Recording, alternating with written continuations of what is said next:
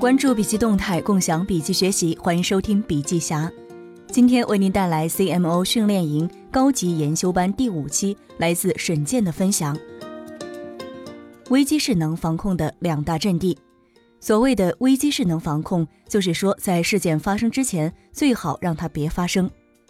严守乙方阵地。很多人认为危机势能防控的主要阵地是媒体，但事实却并非如此。因为媒体一旦报道，信息的传播就不再受控制。因此，危机防控的第一阵地是自己的阵地。具体来说，就是涉及品牌的 QQ 群、BBS、贴吧、微博、微信公众号的留言等等。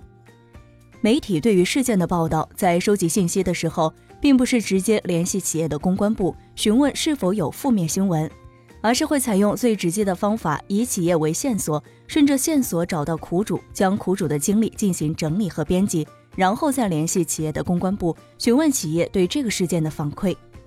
媒体的第一视角不是企业，而是企业的阵地，所以针对这个现象，公关部提出了新的打法。叫做从眼睛盯着媒体到盯着媒体的眼睛，这一打法要求企业要特别做到严防死守、防微杜渐。全员公关，事实上，接线客服以及官微的小编都已经上升到发言人的层面。某些新闻采访一般都会直接拨打客服热线，并且将对话进行录音。如此一来，客服的接线人员就变成了真正的新闻发言人。所以，这些人都应该接受一定的专业训练。从危机的干预入手，将防线前移，否则小危机处理不当就会引发大的危机。具体来说，车企的 4S 店、连锁教育机构以及幼儿园等的第一发言人，比如说园长，都要经过相关的培训。因为一旦出现危机，记者就会直奔现场，如果第一时间不进行回应，场面就会失控，根本无法等到公关总监的支援。所以，防控阵线前移并不仅仅是公关部门的工作，而应该是全员参与。如何处理与跨界媒体人之间的关系，是公关人面对的一大难题。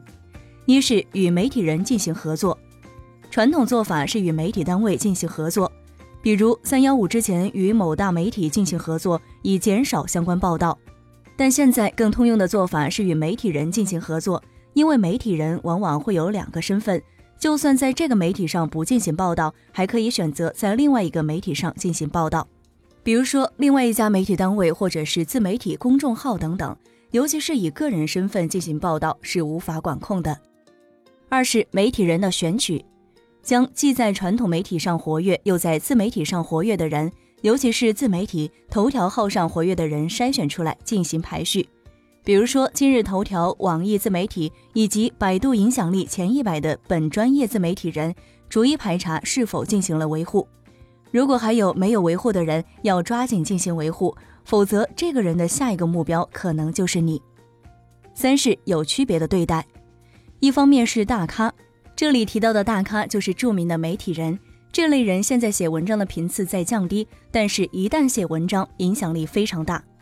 对于这类人群。建议用其影响力给予尊崇，平常要给予尊重和敬畏，因为这类人即便平常不说好话，但是关键时候说一句好话或者不说话，都可以保证危机不再加剧。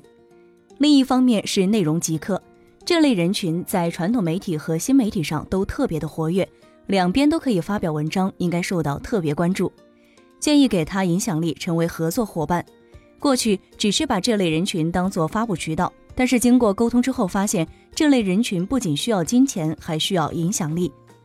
影响力的增加，就需要知道一些内幕或者独家的消息。尽管从长远来讲，这类人群将收入更多的金钱，但目前更渴望的是影响力的增加。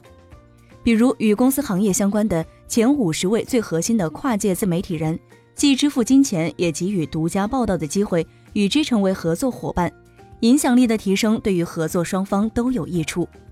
还有一个是新锐，新锐就是刚入行的小白记者，建议要影响这类人群的影响力。通俗的说，就是将公司的理念强行灌输到这类人的观念当中。好了，今天的分享就到这儿。如果您喜欢我们的文章，可以关注笔记侠的微信公众号。感谢您的收听，下期见。